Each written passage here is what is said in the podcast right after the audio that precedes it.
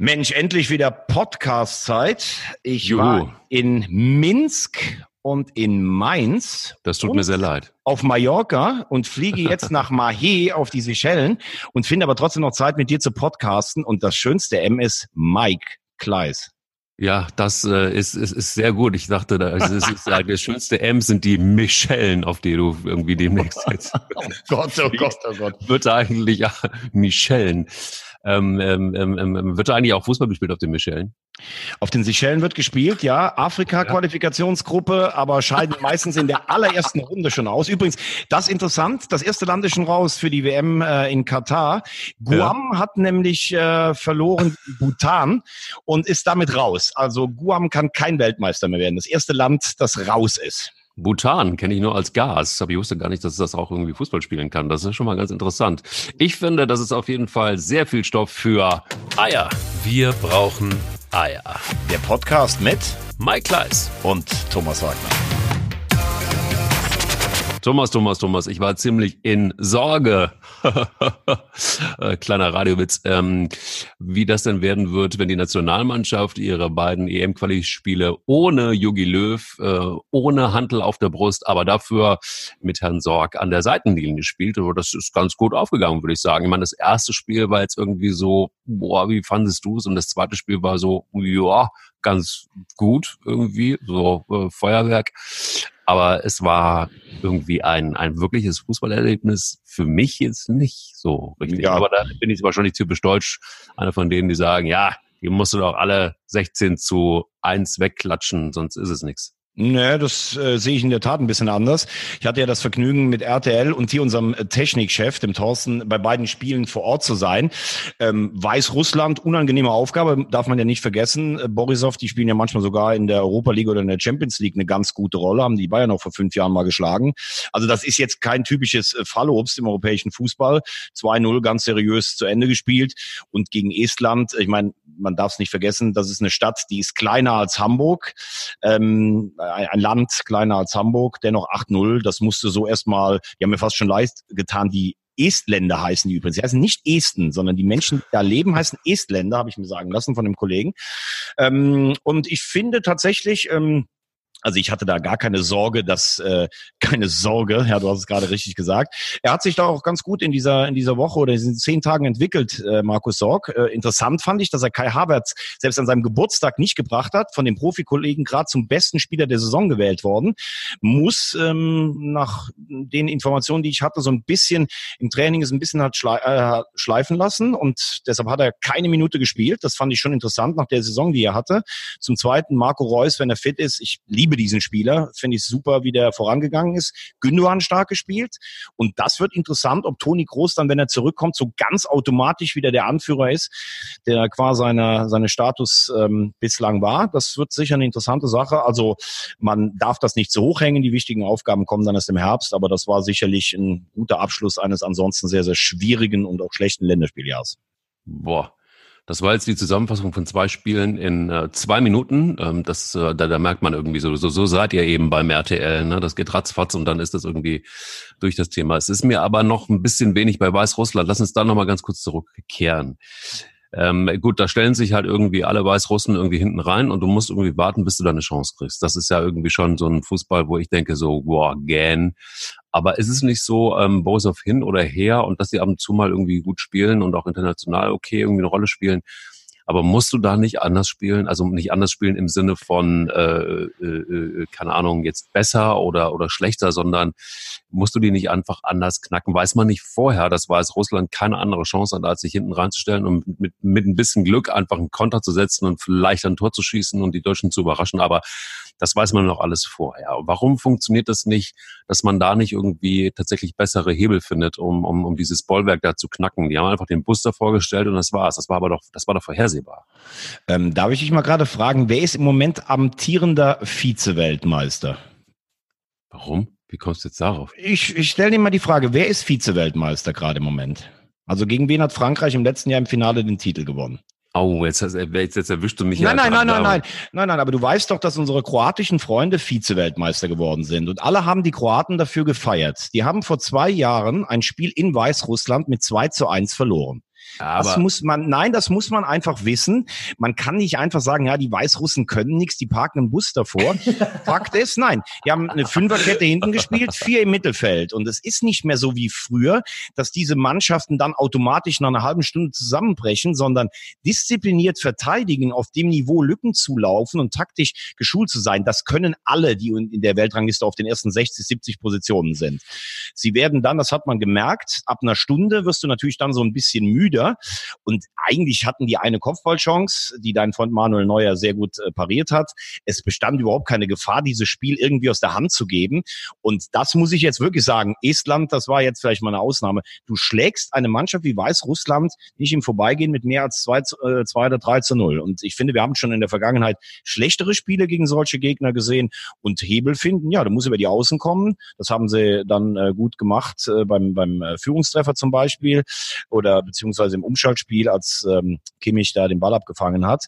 Aber ähm, mehr Hebel, was willst du machen? Diese Jungs sind, sind spielen in Profiligen, die spielen Champions League, also die schießt du nicht so einfach aus ihrem eigenen Stadion. Ich hätte jetzt, das hätte schon ganz geil ist, ja, mir ist gerade eingefallen, so ich hätte, irgendwann wäre ich ja wahrscheinlich irgendwann im Laufe dieses Podcasts nach einer Stunde auf Kroatien gekommen als Vize-Weltmeister. Schon irgendwie auch geil. Nein, es geht, es geht, nein, nee, warte mal, warte ganz kurz. Ja. Das ist natürlich auch krass, wenn man, wenn man, wenn man, wenn, wenn man wirklich irgendwie so eine, so eine Mannschaft wie Kroatien irgendwie gar nicht mehr so richtig, man denkt immer so, äh, warte mal, das muss doch, ähm, Brasilien sein oder äh, war es doch Italien oder war es doch England oder so. Man, man, das ist ja so schnell weg. Das ist schon, das ist schon faszinierend. Das ist, aber das nur so am Rande. Ähm, ganz kurz. Geht mir übrigens genauso. Geht mir, ich kann dir heute von der WM 90, kann ich die Gruppenspiele Kamerun gegen Argentinien mit Torschütze Minute, habe ich alles noch im Kopf. Ich weiß teilweise noch nicht mal mehr, wer letztes Jahr in einer Gruppe zusammengespielt hat bei der WM. Also das ist einfach so. ja, vielleicht ist es einfach wirklich so, dass wir einfach schon wieder vorausgucken. Aber Weißrussland, okay, sagst du so irgendwie, das, da, da muss ich aber eins noch zu sagen zu dem Spiel gegen Weißrussland. Mal fernab, dass, dass, dass dein spezieller Freund Manuel Neuer wirklich einen guten Job gemacht hat, finde ich jetzt wieder. Habe ich ja ähm, gerade gesagt. Hast du gesagt, ne? Auch halt ja. dieses Dribbling, ne? Also von dem alle reden. Also das fand ich jetzt so, ja, okay, gut. Also, dass man das jetzt aber irgendwie immer wieder erzählt, dass er, dass er jemanden ausgetribbelt hat, das ist dann, naja, gut. Lassen wir es mal so stehen. Was mir aber da sehr gut gefallen hat, war, dass äh, die Stimmen hinterher nach dem Spiel so waren, sind Spieler aufgefragt worden, wie war es eigentlich so mit Markus Sorg ähm, an, der, an der Seitenlinie? Wie war das eigentlich so ohne Yogi Löw? Und alle so unisono gesagt haben, war eigentlich ganz geil. Irgendwie fanden wir gut. War äh, gut, vielleicht, was sollen sie anderes sagen? Dürfen sie vielleicht auch nicht anders. Aber ähm, man hat nicht so richtig gemerkt, oder man hat andersrum, man hat Jogi Löw gar nicht so richtig wirklich doll vermisst. Ist das eigentlich gut für Jogi Löw oder ist das eher schlecht für Jogi hm. Löw? Nee, das ist bei, bei diesen beiden Gegnern war das eigentlich klar. Wenn du jetzt gespielt hättest, sagen wir mal gegen Holland und äh, vielleicht Nordirland, die beiden nächsten Spiele dann im September, da wäre das vielleicht was anderes gewesen, weil du da äh, vielleicht, wobei das ist ja interessant, das ist ja das, was man Jogi Löw oft vorgeworfen hat, dass er in der Vorbereitung sehr gut ist, eine, eine, eine Mannschaft formen kann, aber im Spiel, Coaching auf Spielstände, auf Begebenheiten, dass das so ein bisschen seine Schwäche war. Aber dafür brauchst du den Chef dann, wenn es gegen Holland Holland geht. Das hat ja auch Marco Reus im Vorfeld gesagt, der hat schon eine Aura. Ähm, das kam auch glaubwürdig rüber. Aber was sollen die Spieler sagen? Sollen die sagen, nee, ich habe also den Löw total vermisst und der Sorg ist draußen irgendwie so ein bisschen ein Strohmann oder sowas. Ich finde, das war alles relativ unaufgeregt. Auch diese öffentliche Einheit da in Aachen mit 20.000 Leuten. Man hat schon, also Klar, das ist alles wegen dieses WM-Desasters in Russland so, aber Oliver Bierhoff hat gemerkt, wir müssen wieder auf die Leute zugehen. Das kam auch sehr überzeugend drüber, wie das in Aachen war. Und sind wir mal ganz ehrlich, wenn wir jetzt zum Beispiel einen Podcast machen, wo die Themen auf der Straße liegen, dann kann sich hier auch ein anderer hinsetzen. Für mich, du bist der Anker dieses Ganzen. Dann wird man auch nachher sagen, ja, schön, wenn der Wagner wieder da ist, aber das haben wir auch so hingekriegt. Du könntest das auch mit Thorsten zum Beispiel so machen. Also man hat Markus Sorg, ähm, er hat sich auch entwickelt und ich fand das von den Aussagen der Spieler auch alles völlig okay. Gut. Ich fand Markus Sorg vor allen Dingen auch in den Interviews einfach sehr gut. Also der war total unaufgeregt, der wirkte so gegen, gegen neben äh, Jürgen Klinsmann bei euch, fand der wirkte einfach sehr, also man merkte, ne, so ein bisschen unsicher, wurde ja auch direkt vom, äh, vom, vom Mediendirektor abgefischt nach dem Spiel gegen Weißrussland und er hat ihm nochmal erklärt, wie das jetzt ablaufen wird und so. Das hatte schon was. was nee, das ist aber immer so. Das ist, wenn du siehst den, äh, den Kollegen charmant. Uli Vogt immer, auch der geht so mit Yogi Löw, auch die sprechen dann teilweise auch nochmal Szenen durch. Wie war das vor der Fernsehkamera? Wie, wie ist der Kommentar gewesen? Gewesen. Das finde ich aber auch richtig. Also ein Mediendirektor sollte den Trainer schon so ein bisschen äh, briefen, wenn der da hingeht, was so die Meinung war im Spiel, am besten noch mal Social Media Kanäle durchgehen. Also das ist Usus und ich finde, Markus Sorg in Weißrussland hat man ihm schon angemerkt, dass das eine Aufgabe war. Ich meine, er war nun jetzt mal zweimal der hauptverantwortliche Trainer für die Nationalmannschaft. Das ist sicherlich auch für ihn was ganz Besonderes. Und äh, in Mainz wirkt er doch schon ein, ein Stück weit routinierter. Auch interessant, das zu sehen, wie das in zehn Tagen dann gehen kann. Ja, bist natürlich auch gelöst, wenn du gerade eine 8-0-Geschichte da eingefahren hast, dann äh, läuft es vielleicht einfach noch mal ein bisschen besser. Dann ist es also, du hast zwei Spiele gewonnen, das ist ja einfach auch beruhigend. Das ist ja überhaupt kein Ja, aber, aber da war zum Beispiel das 8-0. Du hast den Eindruck gehabt, normal sagen wir mal 2-3-0, dann denken die Spieler schon, oh, meine Familie, die liegt jetzt schon am Strand, meine Kumpels, die posten dauernd schon Bilder, hoffentlich verletze ich mich jetzt nicht noch oder sowas.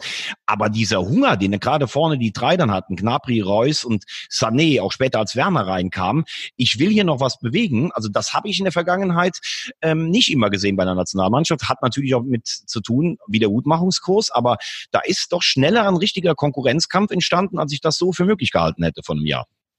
Also ich habe für mich war es relativ eindeutig, dass die deshalb nicht nachgelassen haben, weil sie sich alle einfach auch mal zeigen wollten. Also Timo Werner, der ist war ja eine ganze Zeit gesetzt, dann spielte er nicht mehr so auf, jetzt ist er reingekommen. Also ich glaube, der musste einfach auch noch mal so ein bisschen Marco Reus ewig und, und drei Tage verletzt, der mit dem mega Freistoßtor, ich meine, das war ja echt ein Sensationstor, einfach gut, jetzt kann man wieder sagen, ja, da stand der Torhüter wieder. Nee, der Tor, nee, nee, nee, der Torhüter war okay, weil die Mauer da stand, ja. ja aber der Torwart war gut von den Estländern und Reus schießt diese Freistöße aber auch in der Bundesliga öfter. Äh, sein Vorbild war da, glaube ich, Andrea Pirlo, falls du dich erinnerst, der geniale Mittelfeldstratege Italiener. Der Absolut. schießt ja auch wie so ein Auf, Aufzug. Die Bälle steigen und plötzlich fällt der einfach hinten runter. So schießt Reus auch. Äh, hat mir sehr gut gefallen, das Ding. Ja, war mega. Aber ich glaube, so diese Konkurrenzsituation und dass sich alle nochmal zeigen wollen, dass alle nochmal wollen, dass sie alle einfach auch Teil der Mannschaft sein wollen, das ist, glaube ich, irgendwie auch ein gut, ich meine, verjüngt halt auch stark verjüngt. Ja, da gab es ja Leute, da muss ich irgendwie auch nochmal auf den Zettel gucken, okay, wo kommt der jetzt nochmal her und wo kommt der jetzt nochmal her? Das hat man irgendwie schon eine längere Zeit nicht mehr gehabt. Und, und dann war den, ich glaube, wie viele sind noch von, von, von äh, WM mit dabei? Das sind ja nicht mehr allzu viele. Das ist ja wirklich richtig. Ja, es waren ja schon ein paar Leute wie Goretzka und Süle, die waren natürlich schon auch dabei, aber es fehlen halt die drei, die aussortiert wurden, Müller, Hummels und äh, Boateng. Ähm, du wirst natürlich, wenn du jetzt mal gegen die Holländer das Rückspiel hast oder wenn du dann später irgendwie die Europameisterschaft hast, da wirst du erst mal gucken, äh, ob die Leute auf dem Niveau das alle so äh, hinkriegen. Aber interessant fand ich, würde mich mal interessieren, wie du das eigentlich siehst. Diese Diskussion um Sané, geht er jetzt zu den Bayern oder nicht? Ne? Also Guardiola scheint ja nicht so auf ihn zu stehen, also in seinem ersten Jahr schon. Jetzt hat er irgendwie er scheint disziplinlos geworden zu sein, dass der überhaupt auf dem Markt ist oder dass der so wenig bei City in den großen Spielen gespielt hat, finde ich Wahnsinn, weil ich finde, Sané hat wirklich alle Anlagen, ein Weltstar zu werden. Und ich finde es jetzt so interessant, wie es so eine große Allianz von allen gibt. Boah, die Bayern müssen Sané in die Bundesliga holen. Das wäre toll für die Bundesliga. Da frage ich mich immer, was wäre da so dran so toll in der Bundesliga? Selbst im Jahr des Umbruchs werden die Bayern Meister. Also mit Sané nächstes Jahr, dann steuern sie wieder auf die 10, 15, 20 Punkte Vorsprung zu. Ähm, natürlich ist das ein Spieler, den ich, ich sehe den unheimlich gerne spielen. Aber ist das gut für die Bundesliga, wenn der zurückkommt? Also ich verstehe es nicht so ganz. Also diese Diskussion nervt mich zu Tode, weil du, oder das kannst du aber auch in alle anderen möglichen Bereiche irgendwie skalieren. Was du noch, als wir beim Radio waren, das ist ja auch schon hunderte Jahre her, dann haben alle irgendwie von Personalities gesprochen. Wir brauchen Personalities am Radio, am, am, am Mikrofon. Und wenn es dann Personalities waren, also Persönlichkeiten, die ihre Ecken und Kanten haben, ähm, dann war es auch wieder nicht okay. Ich finde, beim Fußball ist es sehr vergleichbar. Wir dursten alle nach ähm, Persönlichkeiten, nach, so wie du es gerade gesagt hast, nach Weltstars, nach schillernden Persönlichkeiten im Fußball, die außergewöhnliche Sachen machen. Ja, mein Gott, wenn du außergewöhnliche Sachen auf dem Platz machst, dann musst du ein außergewöhnlicher Spieler und somit auch irgendwo ein außergewöhnlicher Mensch sein.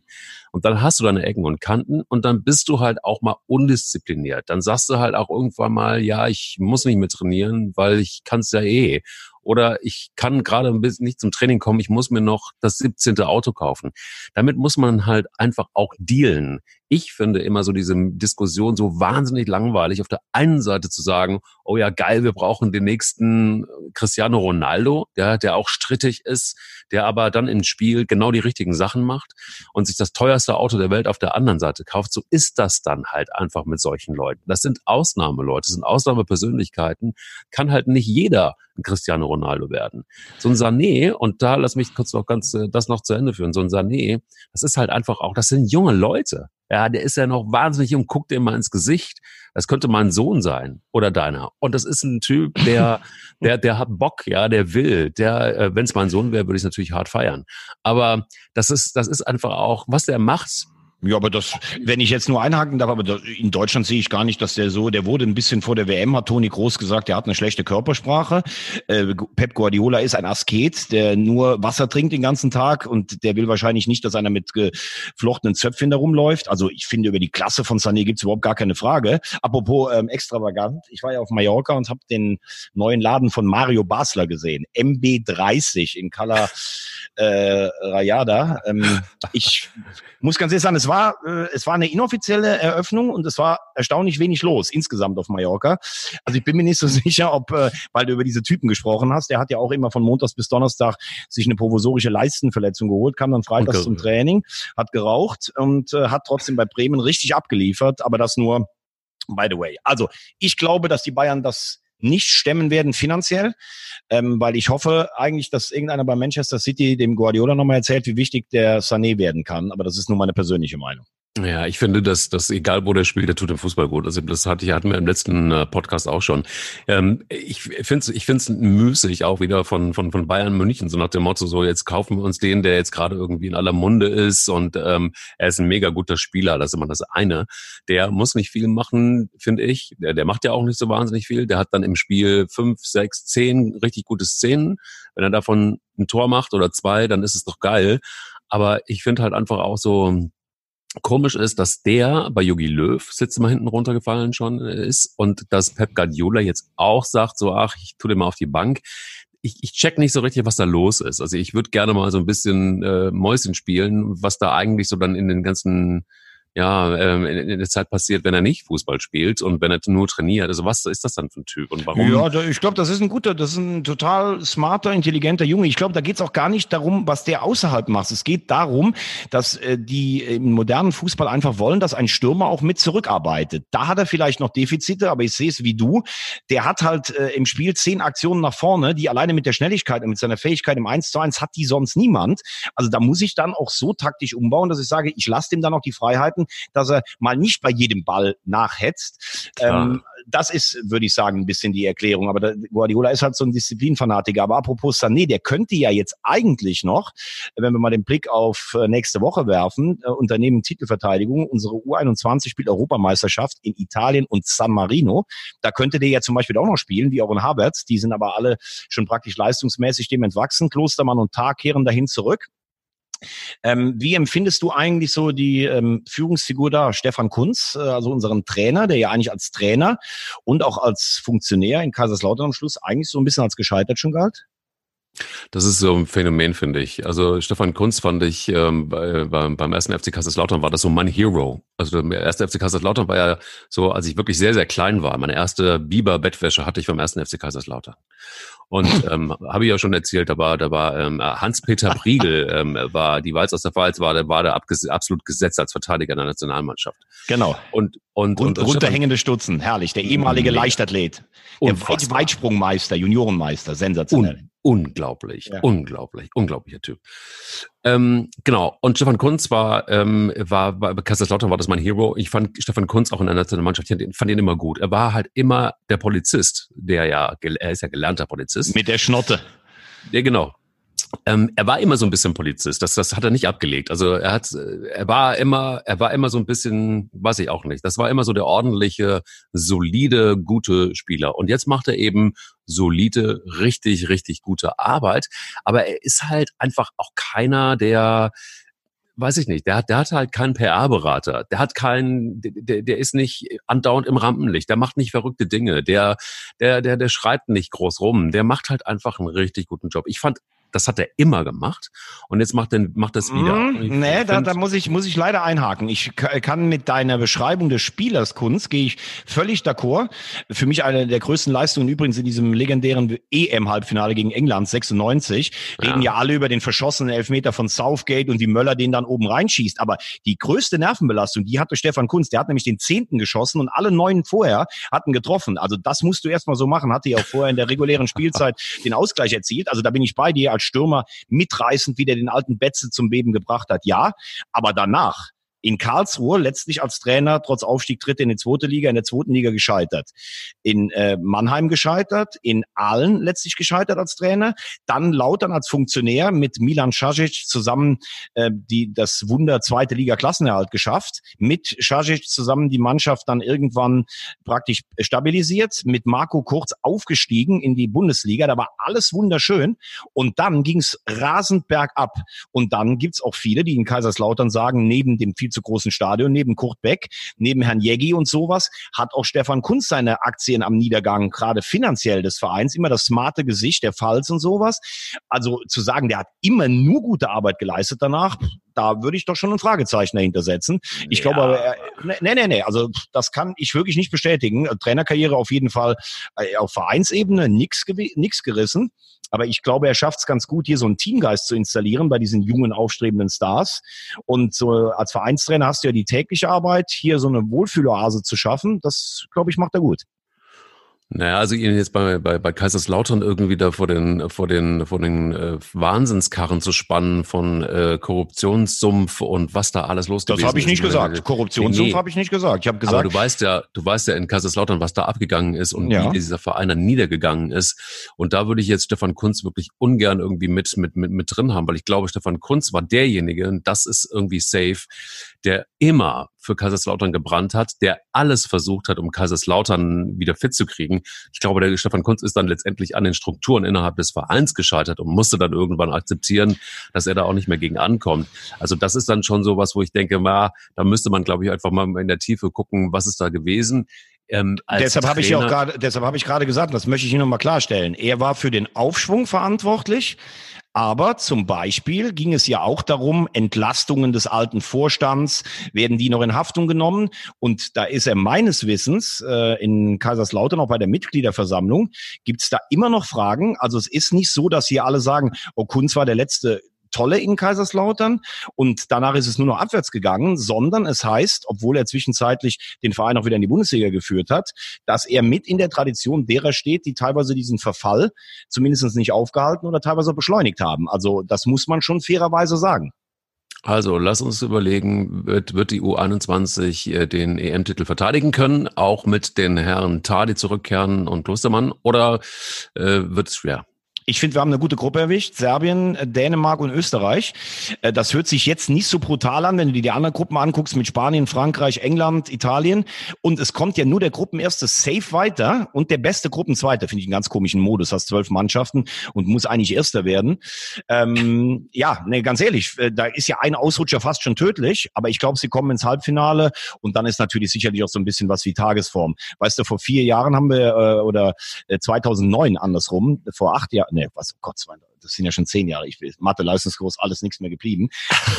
Damals ist ja die Generation mit Hummels, Özil und so, die sind ja Europameister geworden. Und da hat ein Tor von Benedikt Hövedes in der Nachspielzeit gegen Frankreich uns per Playoffs überhaupt zu diesem Turnier erst gebracht. Also das ist in diesen Jahrgängen auf dem Niveau echt sehr, sehr eng. Ich sage Halbfinale und das wäre ja wichtig, um uns für Olympia, für Tokio zu qualifizieren. Okay, aber es ist so ein bisschen unterm Radar alles, ne? Die U21 EM. Ja, weil du ja, so du bist ja großer Fan der Frauen-WM. Bei dir ist natürlich oh, alles zu Hause geflackt. Und danke. Guckst, ja. Danke, dass du das jetzt angesprochen hast. Ich meine, wollte gerade sagen, äh, Stefan Kunz ist ja so ein bisschen das Horst Rubesch der, der, der U21, ne? Ähm, aber und wollte natürlich dann gekonnt irgendwie den Ball vorlegen zur Frauen-WM.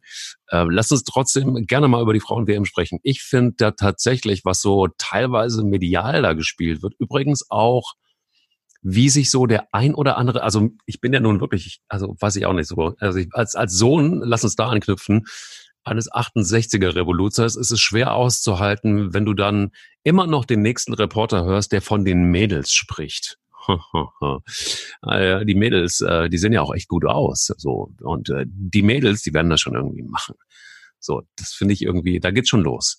Frauenfußball ist ja immer ein heißes Eisen, äh, heißes Thema immer noch und ich frage mich eigentlich warum. Weil es ist, ich finde äh, wirklich, wo, wo, wir leben jetzt wirklich dann irgendwie im Jahr 2019 und ähm, wir haben eine, wir haben Wahnsinnserfolge gehabt mit den Frauen. Und äh, jetzt müssen wir mal gucken, Vorrunde ist gespielt, liefen okay. Da kommen dann schon wieder die ersten Töne. Ja, es war aber nicht so souverän. Also wenn man sowieso schon so argumentiert wie bei den Männern, so nach dem Motto, ja, war ganz okay, aber war nicht souverän.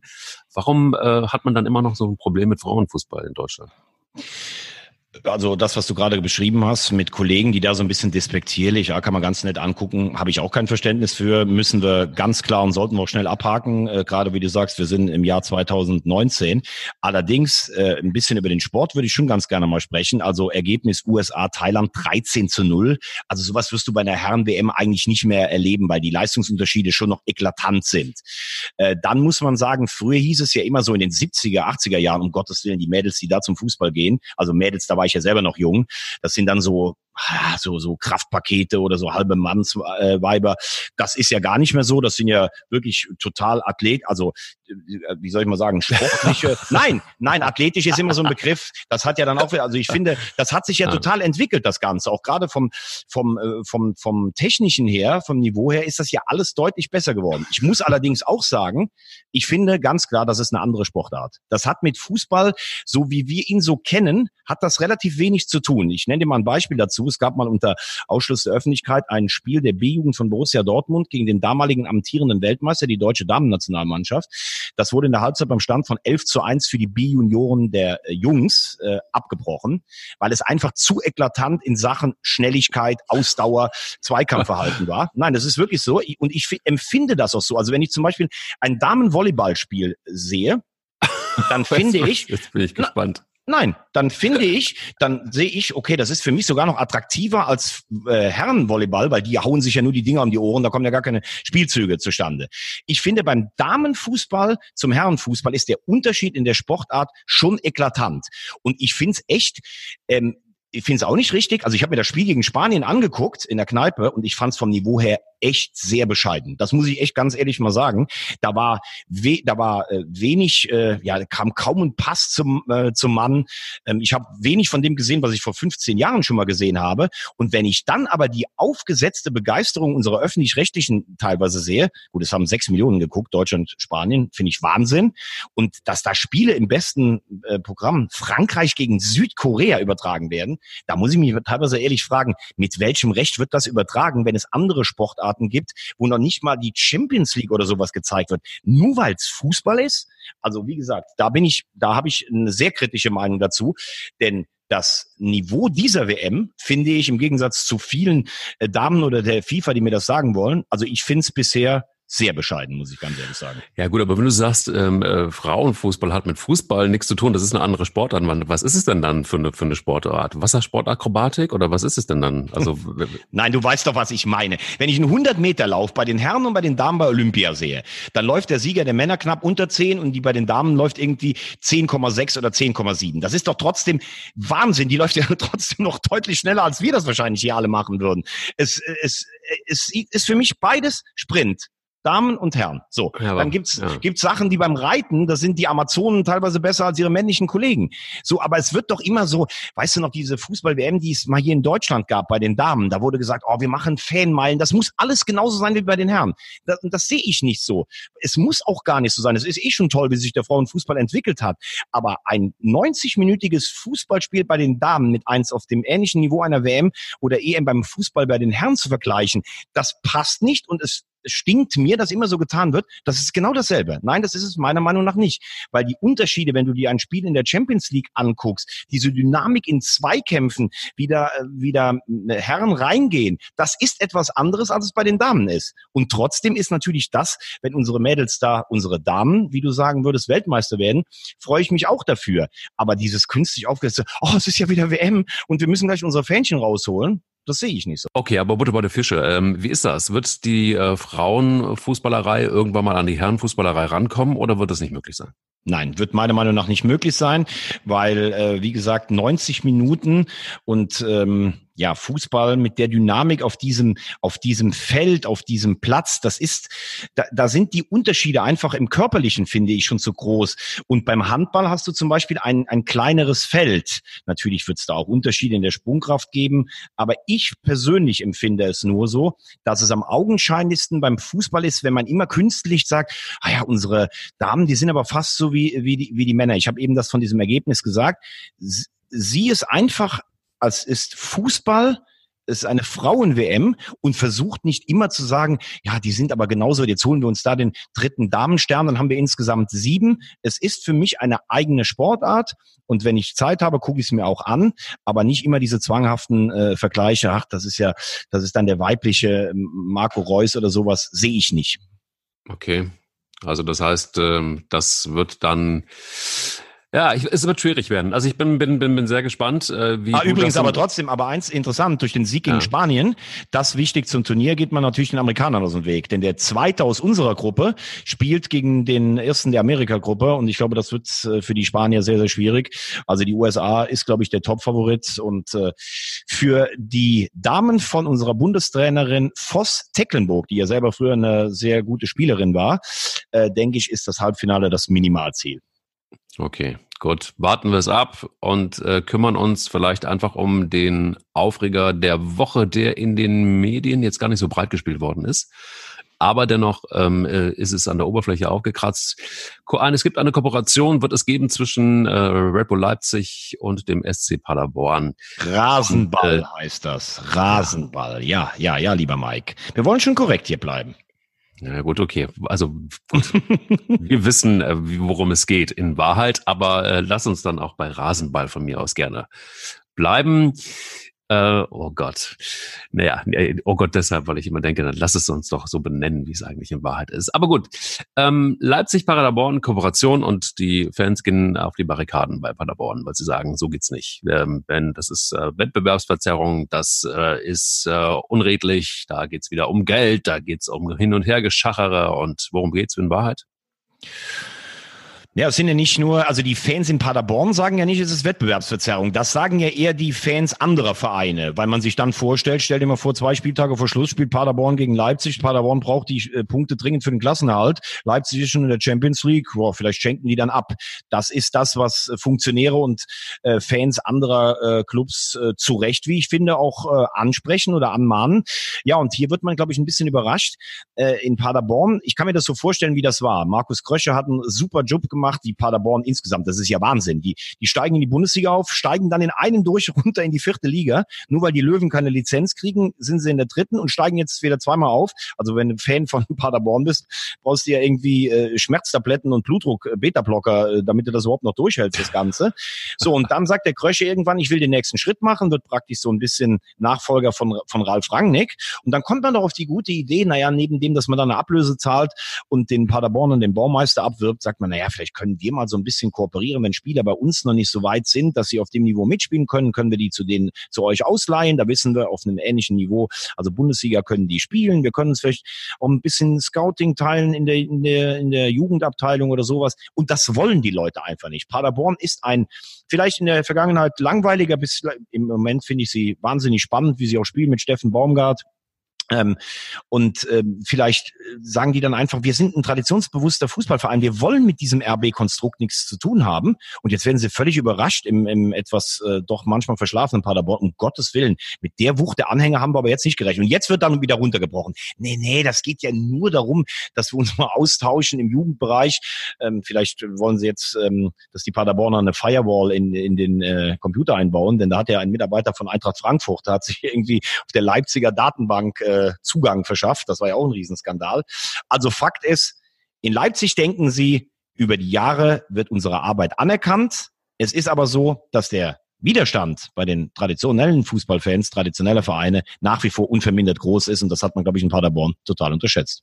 Das hat man in Paderborn total unterschätzt und ich finde tatsächlich einfach auch, ähm, auf der anderen Seite ist es ja auch irgendwie so ein bisschen läppsch. Ne? Also es gibt ja viele Vereine, die miteinander kooperieren, die sich auch gegenseitig helfen, die sich sogar in also indirekt finanziell helfen. Also Bayern München macht jetzt macht jetzt nicht uh, umsonst irgendwelche, doch macht's umsonst Retterspiele. Und oh Gott, oh Gott, oh Gott, oh Gott.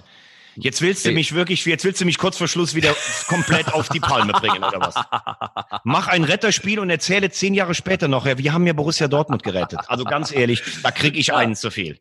Ich ja, hab's, ja, ich hab's ja gesagt, wenn der HSV so weit ist, dass wir ein Retterspiel gegen die Bayern machen, dann beende ich sofort raus, ne? alles, dann bin ich sofort raus. Das dann bist du sofort raus, ja. Außerdem, dann, aber, aber das ist ja was anderes. Also ich meine, die Bayern fahren irgendwo hin und unterstützen einen angeschlagenen ähm, Drittligisten, der ja, das ist ja keine Kooperation in dem Falle. Also das ist schon ein ganz großer Unterschied. Nenn mir mal einen Verein, wo das jetzt im Moment ganz klar ist, in einer Liga, wo du sagst, zum Beispiel Borussia Mönchengladbach äh, kooperiert jetzt irgendwie mit dem MSV Duisburg und die hätten sich mal da über, über den Weg laufen können. Also das gibt es ja, meines Wissens so nicht.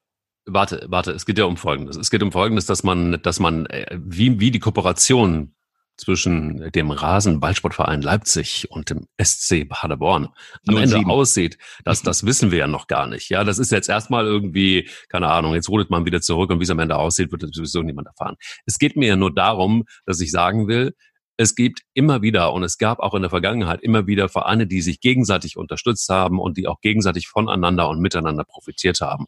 Und da gab es dann auch mal Spieler, da hat man gesagt, komm, geht ihr erstmal ins Leistungszentrum von Verein XY und dann kommt er vielleicht wieder zurück oder auch nicht. Wir gucken einfach mal. Da gibt es ja gerade im Jugendbereich da ist ja ein reger Austausch, das weiß ich safe, zwischen dem einen und dem anderen Verein, dass man dann da sagt, es gibt zum Beispiel gerade in Nordrhein-Westfalen gibt es Agreements im Jugendbereich, wo der eine Verein dem anderen keinen Spieler wegnimmt und wenn, dann spricht man vorher miteinander oder man guckt mal, wir haben Bedarf da auf der Position, wo ist denn da gerade bei Bayer Leverkusen was frei oder halt gibt es dann Spieler oder bei Fortuna Düsseldorf. Ja, aber das ist aber das, ja, aber das ist ein Unterschied. Also A ist es im Jugendbereich und zweitens gab es das vielleicht mal vergleichbar, dass man, ich nehme nehme jetzt einfach mal ein Beispiel. Der erste FC Köln spielt Bundesliga und sagt dann, okay, wir haben ein paar Spieler, die kommen jetzt aus unserer Jugend raus, die sind noch nicht so weit, dass sie bei uns Bundesliga spielen können. Unsere zweite Mannschaft äh, guckt aber in der Regionalliga unten rum, wobei die haben sich jetzt spektakulär gerettet. Dann leihen wir dieses Talent zum Beispiel zu Fortuna Köln aus oder zu Viktoria Köln. Fortuna hat, ist leider abgestiegen aus der dritten. Viktoria ist jetzt aufgestiegen, weil dritte Liga, das ist schon richtiger Männerfußball. Dann kann dieses Talent dort Spielpraxis sammeln für ein Jahr und dann kommt es zu uns wieder zurück. Das ich unter einer Kooperation liegen unabhängig. Aber dass in einer Spielklasse zwei Vereine ganz offiziell eine Kooperation vereinbaren wollen, dass sie sich auch noch dafür feiern, ey super, wir arbeiten jetzt mit Leipzig zusammen und plötzlich die ganzen eigenen Fans amok laufen, das gab's in dieser, in dieser äh, Form meiner Meinung nach noch nicht. Und das ist schon ein Unterschied. Deshalb darf ja übrigens auch, deshalb gab es ja große Diskussionen, ob Leipzig überhaupt gegen Salzburg in der Europa League gegeneinander spielen durfte. Du weißt, was ich meine. Da mhm. heißt ja dann auch Red Bull Salzburg, so dürfen sie ja in Österreich heißen, international nur FC Salzburg. Da spielt der FC Salzburg gegen Rasenball Leipzig und alle gehören sie Red Bull.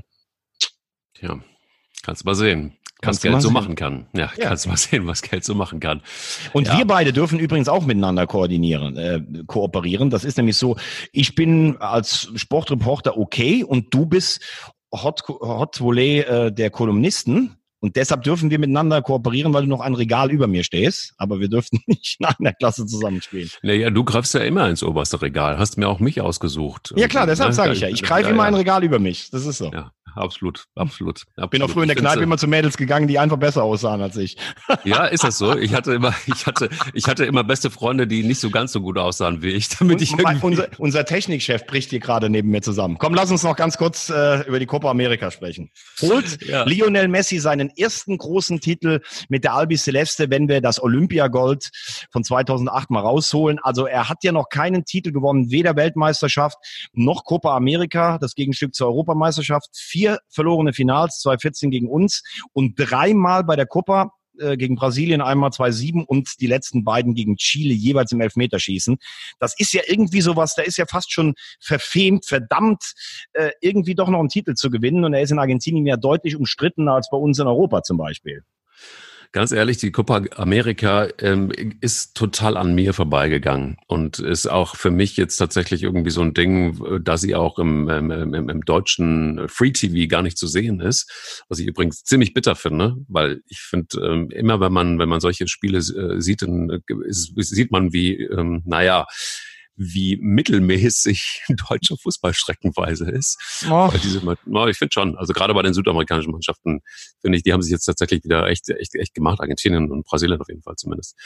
Ähm, Aber Copa America, finde ich, ist so ein, ist so ein Turnier, bra ähm, braucht man das wirklich? Also ist ja. das so ein, ist das so, dass man, es ist so, oder, oder ist es vielleicht besser, man, man schafft eine, wirklich eine eigene, äh, eigene Champions League, äh, Liga? Ist das irgendwie geiler? Also ich, ich finde, nee, immer so diese neuen, Nee, ich ja, will immer, ich will es jetzt nicht miteinander vergleichen. Ich weiß noch immer nur nicht, ich will es auch nicht schlecht reden, weil wir, wir beide finden ja Fußball irgendwie ganz geil.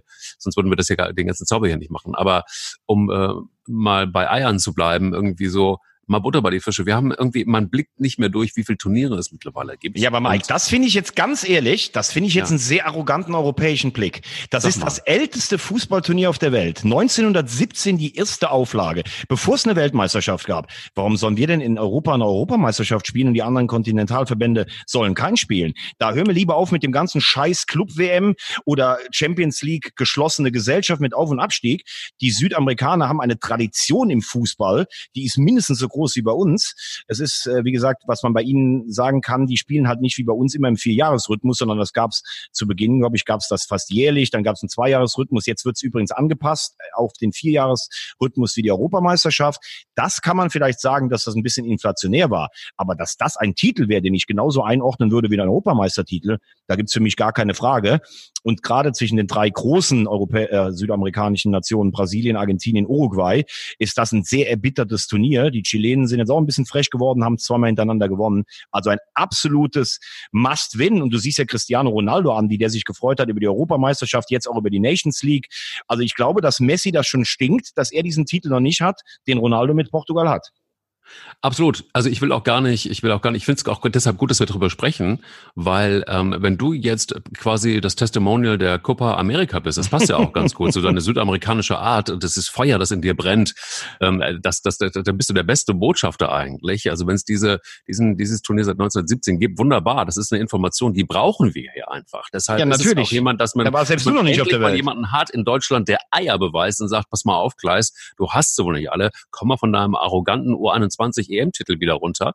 Ähm, äh, die Copa America hat Tradition und erklärt uns und ordnet nochmal ein, warum das so ist. Ich meine, alleine deshalb ist dieser Podcast in jedem Fall schon mal äh, in jedem Fall Gold wert. Ich kann dir aber sagen, warum es noch Gold wert ist, diesen Podcast zu machen, weil wir jetzt endlich eine Aussage von Oliver Kahn haben, der gefragt wurde, ob er im Januar dann endlich bei Bayern ist. Und dann sagt er, dass er sich nicht dagegen, nicht dagegen wehrt. Lass uns noch so als, äh, als, als kurzen Rückblick in Deutschland. Wir haben noch drei Sachen, die ich gerne mit dir besprechen würde, allerdings auch nur in einer Zusammenfassung. Einmal die Personalie Oliver Kahn, dann die äh, Personalie, wir bleiben noch so ein bisschen bei dem, bei deinem Lieblingsthema Bayern München, nämlich bei äh, dem Co-Trainer, bei dem neuen Co-Trainer von äh, Nico Kovac, äh, Hansi Flick der ja äh, mehr oder weniger gesetzt ist. Und dann haben wir noch den Sohn von Christoph Daum, der äh, nicht zu den Bayern darf, der bei äh, Eintracht Frankfurt mit Nico Kovac schon sehr gut zusammengearbeitet hat, sagte zumindest Papa Daum.